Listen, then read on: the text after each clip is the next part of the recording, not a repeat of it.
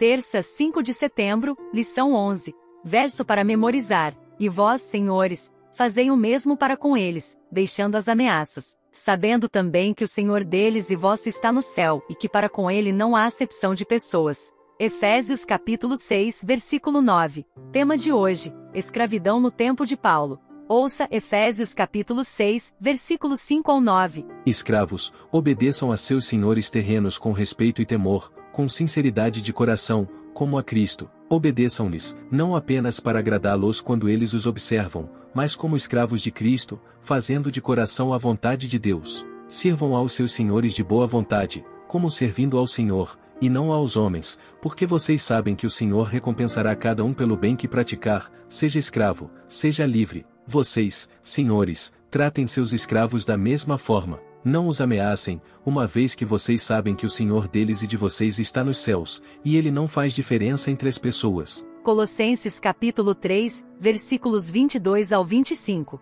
Escravos, obedeçam em tudo a seus senhores terrenos, não somente para agradá-los quando eles estão observando, mas com sinceridade de coração, pelo fato de vocês temerem o Senhor. Tudo o que fizerem, façam de todo o coração, como para o Senhor, e não para os homens, sabendo que receberão do Senhor a recompensa da herança. É a Cristo, o Senhor, que vocês estão servindo. Quem cometer injustiça receberá de volta injustiça, e não haverá exceção para ninguém. Colossenses capítulo 4, versículo 1. Senhores, deem aos seus escravos o que é justo e direito, sabendo que vocês também têm um Senhor nos céus. 1 Coríntios capítulo 7, versículos 20 ao 24 cada um deve permanecer na condição em que foi chamado por Deus. Foi você chamado sendo escravo? Não se incomode com isso. Mas, se você puder conseguir a liberdade, consiga-a. Pois aquele que, sendo escravo, foi chamado pelo Senhor, é liberto e pertence ao Senhor, ou semelhantemente, aquele que era livre quando foi chamado,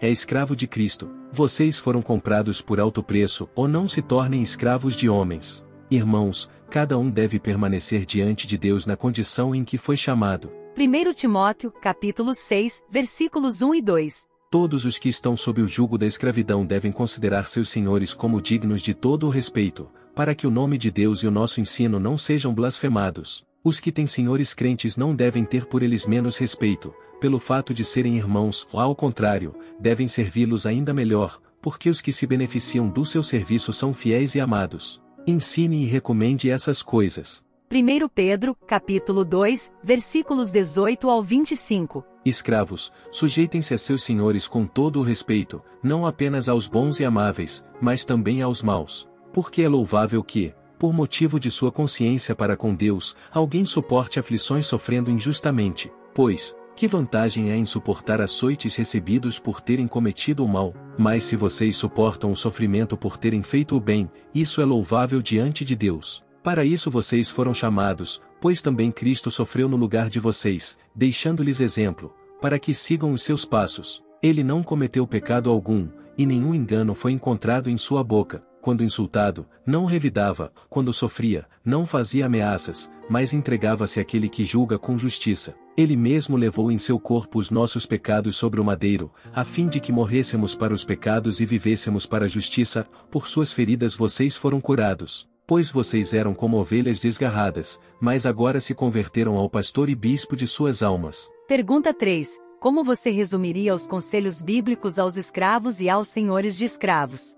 É surpreendente ouvir Paulo se dirigir aos senhores de escravos e escravos cristãos e imaginá-los sentados juntos nas igrejas lares de Éfeso. A escravidão no mundo greco-romano podia diferir da versão posterior no Novo Mundo em aspectos significativos. Não estava focada em um único grupo étnico. Escravos urbanos e domésticos tinham às vezes oportunidades de educação e podiam trabalhar como arquitetos, médicos e filósofos. Em alguns casos, escravos domésticos ganhavam a liberdade após um período limitado de serviço, embora isso não ocorresse com a maioria deles. Na tentativa de reconhecer tais diferenças, uma série de versões bíblicas recentes traduz o termo grego doulos, escravo, em Efésios capítulo 6, versículos 5 ao 8 como servo.